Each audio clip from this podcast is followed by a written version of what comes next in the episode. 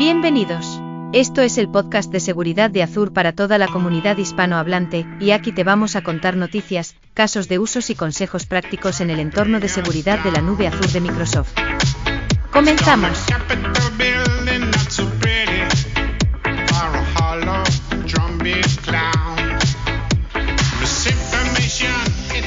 Hola a todos, bienvenidos a un nuevo episodio del podcast de seguridad de Azure. Eh, ¿Cómo estáis chicos? Javier, Marcelo. Hola, ¿qué tal? Buenas, ¿cómo estamos? Buenas, David, Marcelo. Todo bien, todo bien, aquí seguimos. Oye, Javier, después de tanto tiempo hablando en podcast, finalmente nos hemos conocido cara a cara. Sí, sí, tuve que viajar fuera de mi país para conocerte, pero, pero ahí estuvimos un ratillo. Sí, sí.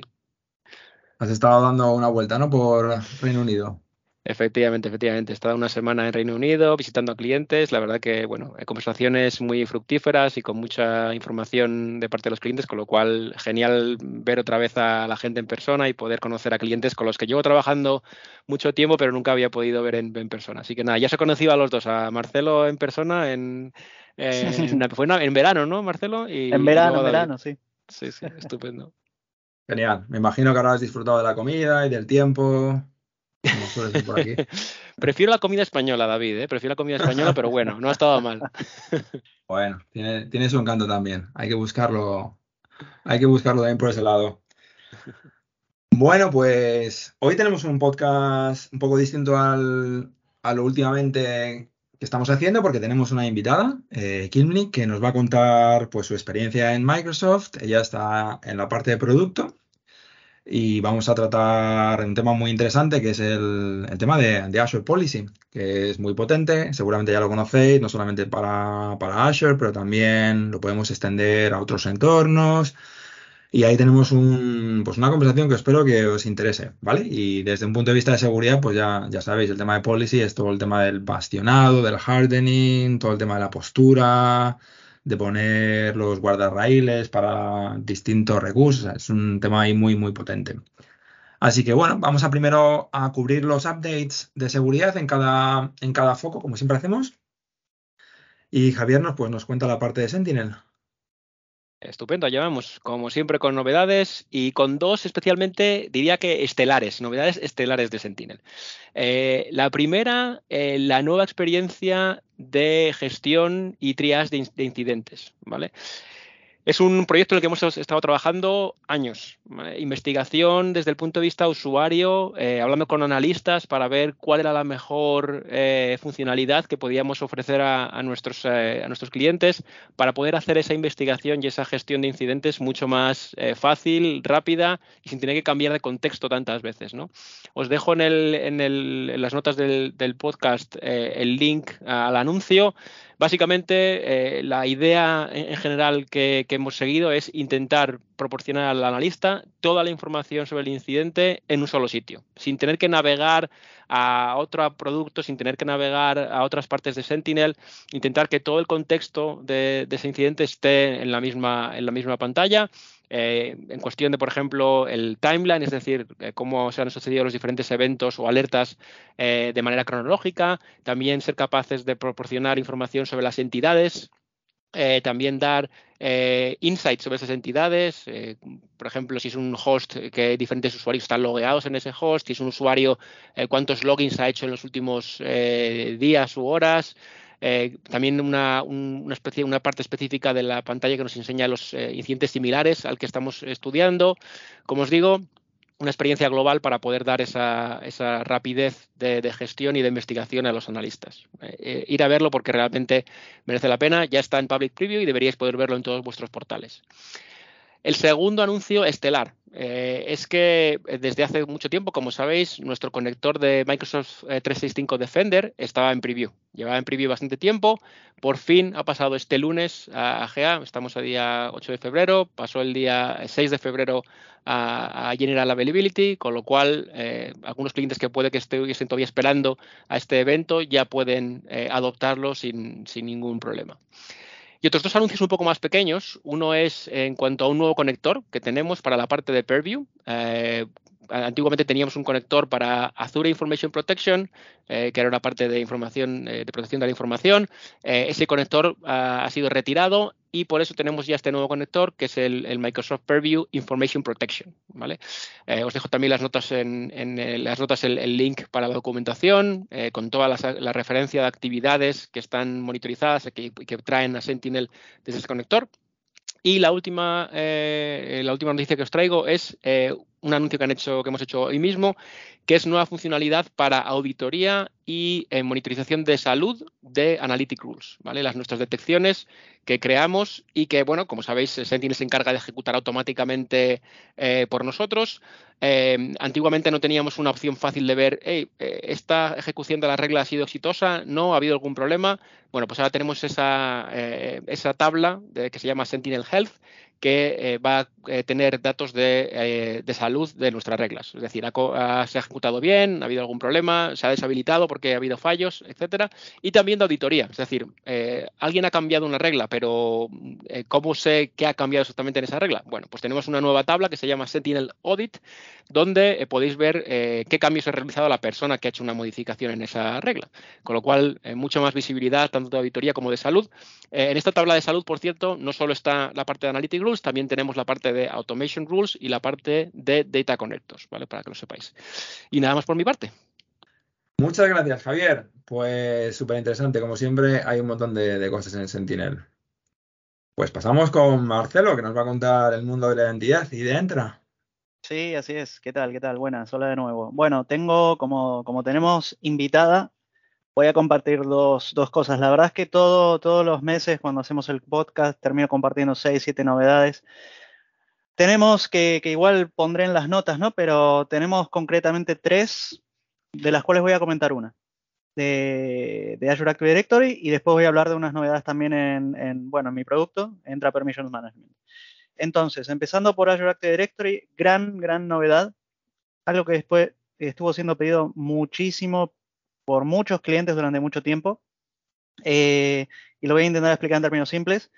Eh, esto está muy relacionado sobre todo con clientes que hacen, bueno, fusiones, compras de otras empresas, ¿no? M&A, como se le dice. Eh, entonces es acceso a aplicaciones simples, digamos, no sé cómo traducir simples, pero acceso a aplicaciones y control del ciclo de vida de, de los accesos y las identidades para organizaciones multitenant. Sí, básicamente, multitenant, bueno, muy, muy simple. Quien, eh, una organización que tenga más de un tenant, ¿sí? ¿Qué pasa? En el pasado, lo que había que hacer eh, en casos de querer consumir recursos de una organización o tenant desde otro era usar B2B, ¿sí? Business to business, invitaciones y demás. Para esto, dentro del gran mundo de Identity Governance, tenemos muchas opciones eh, para, dar acceso, controlar el ciclo de vida y demás, pero bueno, ahora esto se extiende a, este mundo multitenant. Eh, pero anteriormente había que hacer, es cierto, y esto era el por qué los clientes pedían mucho, había que hacer bastantes cosas eh, manuales o no tan automáticas, vamos a decir, para finalmente poder concretar esto que es que un usuario externo tenga acceso en otro, ah, en, en otro, en nuestro tenant, quiero decir, no, en el tenant de destino está el recurso al final. Bien, bueno, entonces, nada, técnicamente hablando, ahora eh, ofrecemos capacidades que lo que van a hacer es permitir la sincronización seamless, ¿sí? todo en segundo plano de, identidades bajo demanda, según se requiera. Eh, esto está en preview, lo puede usar cualquiera, eh, pero, pero bueno, digamos, está en preview, se considera completamente estable, por supuesto, pero bueno, siempre vamos de private preview a public, de public a GA, así que esto está en public preview ahora mismo.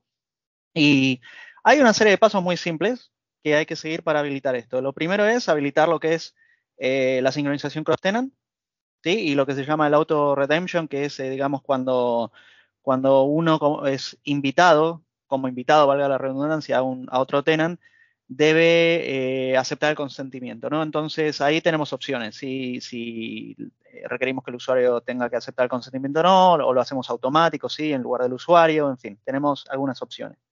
Segundo paso es habilitar la sincronización cross-tenant. ¿Sí? En esto, esto es muy interesante porque aquí decimos, por ejemplo, cosas como qué usuarios queremos sincronizar basado, por ejemplo, en, membresías de grupos, qué atributos nos queremos traer, por ejemplo, el nombre, departamento, diferentes atributos del usuario. y cualquier transformación que queramos hacer a esa información. ¿Qué es esto? Para el que conoce algo sobre autenticación moderna, DFS, SAML y demás estándares, eh, las transformaciones, eh, voy a dar un ejemplo muy simple y ya paso al otro tema, ¿sí? Eh, una transformación es, por ejemplo, si en origen mi display name es display name todo junto como nombre de atributo y en destino necesito que sea display name separado o cualquier otra cosa, bueno, puedo hacer una transformación que diga esto en origen es así, en destino lo necesito de esta otra forma. ¿Por qué? Porque mi o mis aplicaciones, mi, aplicación o aplicaciones, quiero decir, necesitan que ese dato esté con un, otro formato o nombre. ¿sí? Entonces, bueno, puedo hacer ese tipo de cosas. Después el resto es monitorización, ¿sí? Logs, eh, actividad, etcétera. Así que bueno, como, como, siempre digo, esto está explicado de manera muy simple, pero es súper potente y súper bien recibido por muchísimos clientes, sobre todo aquellos que son multitenant o aquellos que están pasando por, por fusiones eh, o M&A, ¿no? Como, como decimos. Y lo otro que quería compartir, breves novedades sobre Entra Permission Management. Eh, dos, concretamente, vamos a decir. Lo primero, la, durante muchos meses, la trial que estuvimos ofreciendo ha sido de 90 días, tres meses. Y ahora eh, esto, bueno, creemos que ya es hora de, reducirlo, así que eh, estamos pasando de, 90 días a 45. Eso como primera novedad. Ya esto es efectivo desde hace unas dos semanas, así que para cualquier nueva trial pasamos a 45 días. Lo segundo es, y segundo y tercero va a haber, lo segundo es, bueno, hay múltiples mejoras, estabilidad, correcciones y demás, más a nivel backend, o sea, nada que se perciba así de manera simple, pero muchas por detrás. Y la que sí me parece muy positiva es la tercera, que es que mm, la posibilidad de crear reportes ahora, además de que anteriormente se podían crear en formato CSV o Excel, la posibilidad de crear los reportes en formato PDF.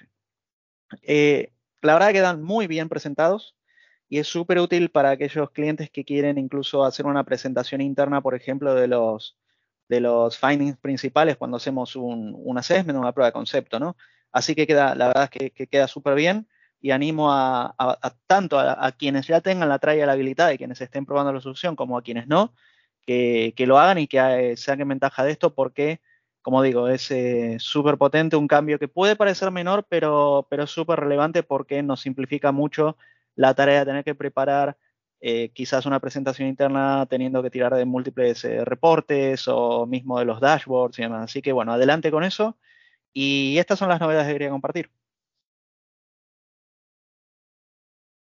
Genial, Marcelo, muchas gracias. Pues por mi parte, yo simplemente, y por hacerlo rápido también, os iba a comentar una parte, una, no es necesariamente una novedad de Defender for Cloud, pero mm, es un poco más una mejora en cuanto a la integración de Defender for Cloud y Defender for Endpoint, ¿vale? Hasta ahora la integración entre Defender for Cloud, ya sabéis que, que si habilitáis Defender for Server dentro de Defender for Cloud, lo que hace es proteger las máquinas, la parte de la postura de seguridad y la parte de, protección contra amenazas, ¿no? Y lo que estamos haciendo realmente es apoyarnos en Defender for Endpoint para el servidor. Pero había una, integración que había que habilitarla, ¿vale? Y siempre se ha, tenido que hacer así. Eh, no es por defecto, sino que hay que marcar esa integración en la suscripción, ¿vale? Pues para desplegar el, Defender for Endpoint en máquina. Y lo que hace es desplegar el, nuevo agente que tenemos para las máquinas 2012, eh, 2016, que tienen las mismas características de, de, detección de amenazas que para 2019 o Windows 10 y 11. Pero esa integración había que hacerla, digamos, por suscripción. Ahora, lo que vais a ver, si no habéis marcado esa integración ya, ¿vale? Que espero que sí, porque está incluido en el precio, es una parte, una funcionalidad más de Defender for Server, vais a ver un aviso si hay suscripciones que no tienen habilitada esa integración, ¿ok? Eh, vais a ver un aviso en, en, la consola de Defender for Cloud. Y lo que te da la, posibilidad es de habilitar la escala en todas las suscripciones. ¿Ok? Así que eso es una nueva primera, digamos, ventaja en cuanto a lo que es el hacer el onboarding y habilitar. Em, no hay una razón por la cual no tengáis que hacerlo, ¿vale? Eh, simplemente el hecho de que no te, tienes una solución más que es Defender for Endpoint y, tienes también la, parte de que estamos integrando todas las alertas de la consola de Defender 365 con Defender for Cloud, así que te aparece un resumen de esas alertas en Defender for Cloud. Es esa integración que existe, ¿vale? Entonces ya os digo, antes la integración había que marcarla por cada suscripción. Em, así que ya. Bueno, pues si tenéis muchas suscripciones, pues imagínate, ¿no? En el portal pues no es idóneo hacerlo.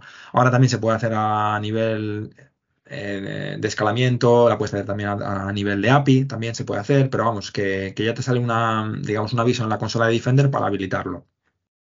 Luego, el otro punto, como sabéis, es que si que también la podéis hacer para Linux, ¿ok? Eh, la integración para Linux también funciona. Em, como sabéis, al desplegar Defender for Endpoint en el servidor, si es una máquina Linux, eh, no se comporta de forma, la misma forma que si es una máquina Windows, ¿vale? Si hay un Linux, por defecto el Defender for Endpoint en esa máquina Linux se, se, activa de modo pasivo, ¿vale? Así que habría que cambiarlo. Simplemente con un comando es, muy fácil cambiar el, modo en el cual está desplegado, ¿vale? Pero bueno, eso es un aspecto importante en cuanto al onboarding. Y, bueno, em, y ahora a partir de este momento, pues sí que vamos a charlar con nuestra invitada especial del podcast que se llama Kimly Nieva. ¿Cómo estás, Kimly? Hola, David, ¿cómo has estado? Muy bien, muchísimas gracias por participar. Eh, ¿Qué hora es para ti? ¿En qué punto del mundo te encuentras?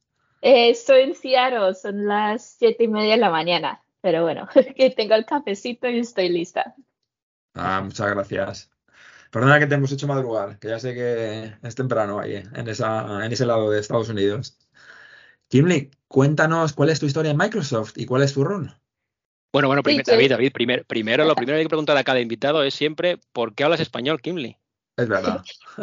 sí, sí, mis papás son eh, colombianos, eh, soy la primera generación acá en los Estados Unidos, entonces, como siempre en la casa dicen, siempre hablar español eh, para hablar con los abuelos y mis tíos y y todo el mundo. Eh, Fantástico. Qué bueno. Eh, sí, pero en Microsoft yo eh, ya llevo tres años siendo PM en Azure Policy. yo salí directamente de la universidad a trabajar acá con Microsoft. el año antes de que me gradué estaba interna con el mismo equipo y me fascinó mis compañeros, todas las oportunidades que había entre mi producto. Entonces, Sí, vine desde, eh, me gradué de la universidad, me, me, mudé de Miami a Seattle eh, y ya llevo acá tres años en el mismo producto. Vale, cambio, ¿no? De, de, tiempo, bien. sí, sí. Qué bien. Kimley, cuéntanos, ¿cuál es tu rol en Microsoft? Yo soy el, el PM Program Manager, que significa yo ayudo a Azure Policy poder crecer eh, estar parte de más experiencias. Hay varios PMs, yo más que todo me enfoco en el ciclo de vida y la implementación segura eh, de estas definiciones y asignaciones eh, de policy. Genial. Azure Policy, esa gran herramienta que tenemos en Azure y que tantos servicios se apoyan en cuanto a hacer la parte de bastionado, de, de, de posture management, como en Defender.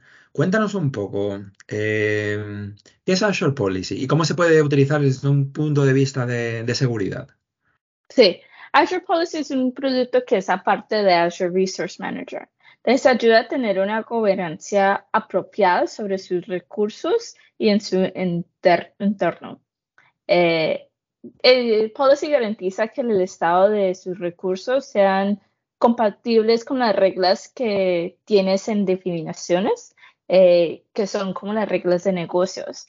Y lo diferente de policy a decir RBAC es que policy no se enfoca en los usuarios o quién hizo el cambio, los permisos de la persona que hizo el cambio, pero se enfoca en las propiedades de los recursos y si están conformes o no conformes a ciertas definiciones. Eh, cómo se escribe una definición es, una regla en JSON eh, con bloques de if then eh, y tiene diferentes efectos. Entonces puedes hacer uh, adoptaría, denegar, modificar eh, recursos que ya existen o la situación que le gusta a las personas es recursos que todavía no se han creado o actualizados. Entonces, Policy, como está parte de ARM, recibe todos los eh, los eh, recursos que están recién creados y podemos ver y si están conformes a las eh, definiciones y de las aplicaciones que, que, necesitan y después decir sí, siga y crea esos recursos o no, vamos a modificar o vamos a bloquear ciertas propiedades de esos recursos que sean creados. Hay varias diferentes definiciones entregadas en Azure. El Security Benchmark, que es por Defender for Cloud, ese es Powered by Azure Policy. también tenemos definiciones como eh, bloquear puntos de conexiones privados, eh, accesos a la red pública. Eh, y todos estos ya están de parte del portal, pueden ir, están ahí para usuarios poner y asignar en sus entornos. también tenemos varias integraciones como con Kubernetes, con Key Vault y diferentes tipos de recursos como SQL, storage, de verdad todo lo que va por Azure Resource Manager, nosotros podemos ayudar para poder gobernar. A mí una parte, que me parece súper interesante de la de Azure Policy es eh, la posibilidad que tiene también de hacer remediación, ¿no? ser capaces de, ver una, propiedad o una configuración que no está, que no se adhiere a las normas que hemos definido y que puedes decirle, oye, eh, Azure Policy, ve ahí y eh, hace una remediación, cambia esta situación, esta configuración, para que se adhiera automáticamente a nuestras normas. ¿Nos puedes contar un poquito más de esa parte? Sí, sí. Entonces, como eh, Azure Policy está lo que hicimos en el front door, en la, primera puerta eh, de Azure Resource Manager, nosotros vemos todos estos eh, recursos antes de que se creen en Azure. Entonces, ahí es donde Policy tiene la oportunidad de corregir antes de que se crean esos recursos. Entonces, podemos modificar o, o tener eh, deploy if not exist, entonces eh, mandar ARM templates para poder corregir esos recursos eh, que ya no existen o de pronto que están en forma de rehabilitación. pero también tenemos remediation tasks o como tasks de correcciones para los recursos que ya existen para poder corregir y tenerlos en forma a los diferentes estándares de negocios.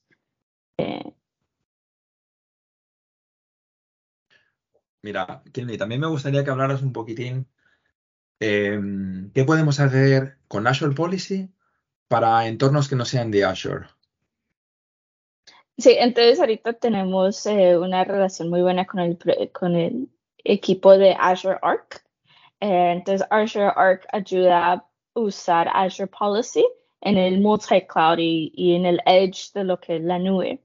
Eh, entonces tenemos varias diferentes definiciones con ellos. Ahorita más que todo son eh, sobre Kubernetes, como eh, en su, que el Defender for Cloud está instalado en esos eh, Kubernetes clusters que están usando Arc. y seguimos hablando con ellos y expandiendo más los diferentes tipos de aplicación que podemos tener.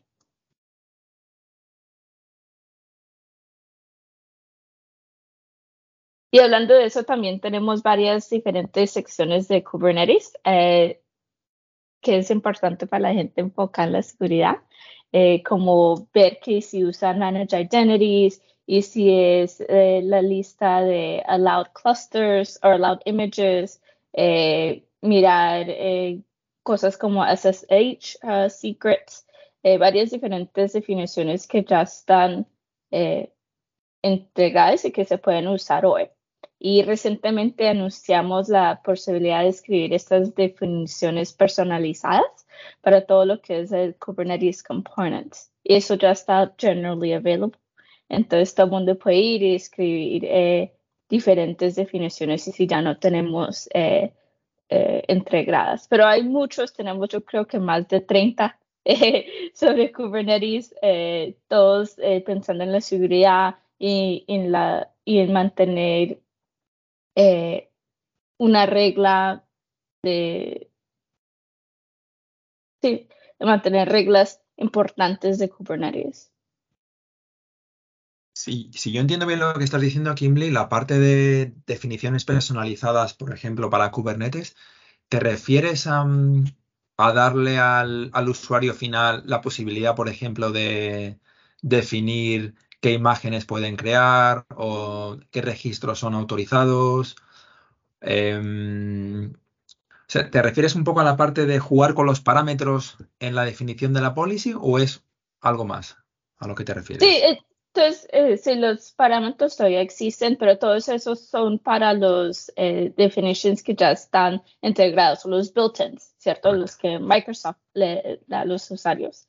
Pero anunciamos recientemente, eh, voy a ver si te puedo dar a ustedes y ustedes pueden poner el link eh, con más información, pero ya se pueden escribir custom policies o Ah, definiciones ok. perso- personalizadas Correcto. sobre Kubernetes. Entonces, si nosotros tenemos, eh, no tenemos una definición eh, en ciertas propiedades o no está escrita con el efecto que usted quiere, de pronto está en auditoría, pero necesitan denegar o modificar, eso se puede hacer personalizado o custom. Ente- Entendido. Es, es hacer básicamente custom policies para hacer hardening de Kubernetes.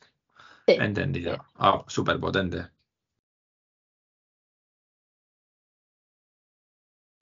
Y en esos también ah, hemos sido varios eh, anuncios sobre el, el eh, para poder expandir el poder de Azure Policy y también enfocados en la, la aplicación segura de estas asignaciones y definiciones. Uno de esos es el nuevo efecto que se llama Deny Action o de, de negar el eh, ciertos comportamientos de estos recursos. Uno que ha salido es enfocado en, el escenario de borrar esos recursos. Como sabemos, hay muchos recursos bien importantes en los internos eh, que queremos asegurar que no se borren para poder que nuestras aplicaciones y que la nube y todo se mantenga en conforme. Entonces, lo que hace Deny Action es que mira a las, a, las, a las acciones o los comportamientos que vienen en esos recursos. Entonces, eh, y si es post, patch, y el que usamos que es delete. Y no deja o eh, denega cualquier acción que trata de borrar estos eh, recursos. Como, eh, digamos, si usted puede escribir un policy que diga no dejar borrar ninguno de mis SQL databases que tengan el tag de production ya que son importantes, que lo están usando en producción. Y lo que hace el policy es que se asegura que todos esos eh, databases se quedan y que cualquier delete action no pase eh, entre ARM.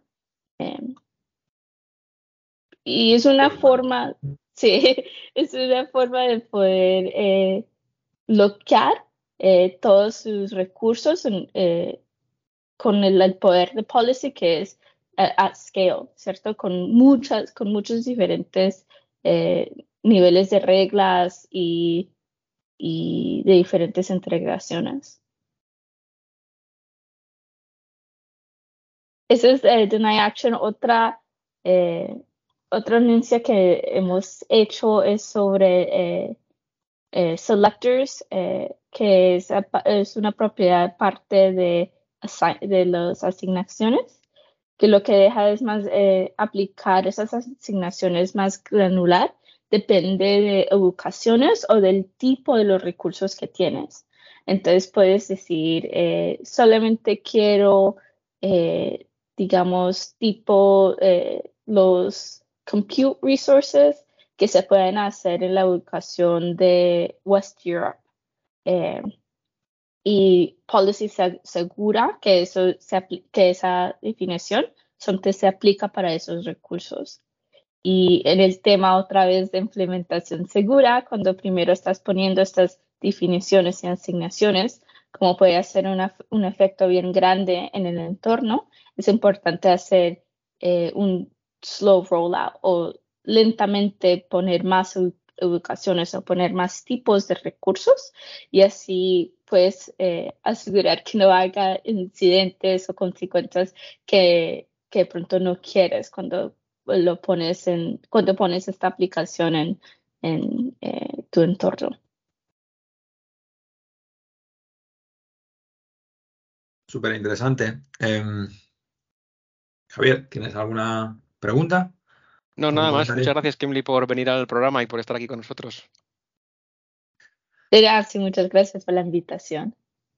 Silvi, eh, está genial que nos cuentes el tema de policy porque mm, es una de esas herramientas que, mm, que deberíamos hablar más veces desde un punto de vista de seguridad, que muchos de nuestros eh, servicios la utilizan, como por ejemplo Defender, y, mm, y sobre todo la, la posibilidad que, que, hablas tú ahora de hacer custom policies también para recursos tipo Kubernetes, el tema de aplicarlo también a un concepto multicloud con la parte de Arc. Es muy potente, así que mm, es, es, muy bueno que hablas de estos casos de usos y si luego nos pones eh, los links, porque lo que hacemos luego es, digamos, ponemos el podcast, ponemos también el resumen del podcast en, un, en una web donde dejamos un poco los links a los updates y los casos de uso interesante. Y todo lo que nos cuentes que, que tú creas que sea de valor para que la gente que lo, que lo lea y tenga más detalle, pues es, es bienvenido. Y pues muchísimas gracias por, por estar un ratito con nosotros de nada, muchas gracias. Sí, y te puedo pasar el link de todas las eh, definiciones que ya tenemos built-in o integradas. Tenemos más de 400, 500 de todos diferentes tipos de eh, cosas de seguridad o gobernanza. Eh, entonces, sí, te,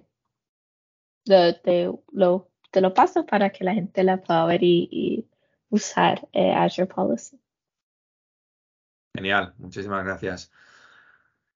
Pues hasta aquí, hoy otra sesión más de podcast, espero que os haya interesado y nos volvemos a escuchar otra vez en cuatro semanas. Muchas gracias a todos. Un saludo, chao.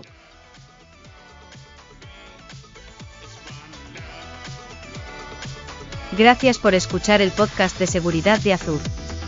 Podéis encontrar más información y las notas del episodio en nuestra web en adsecuritypodcast.net es.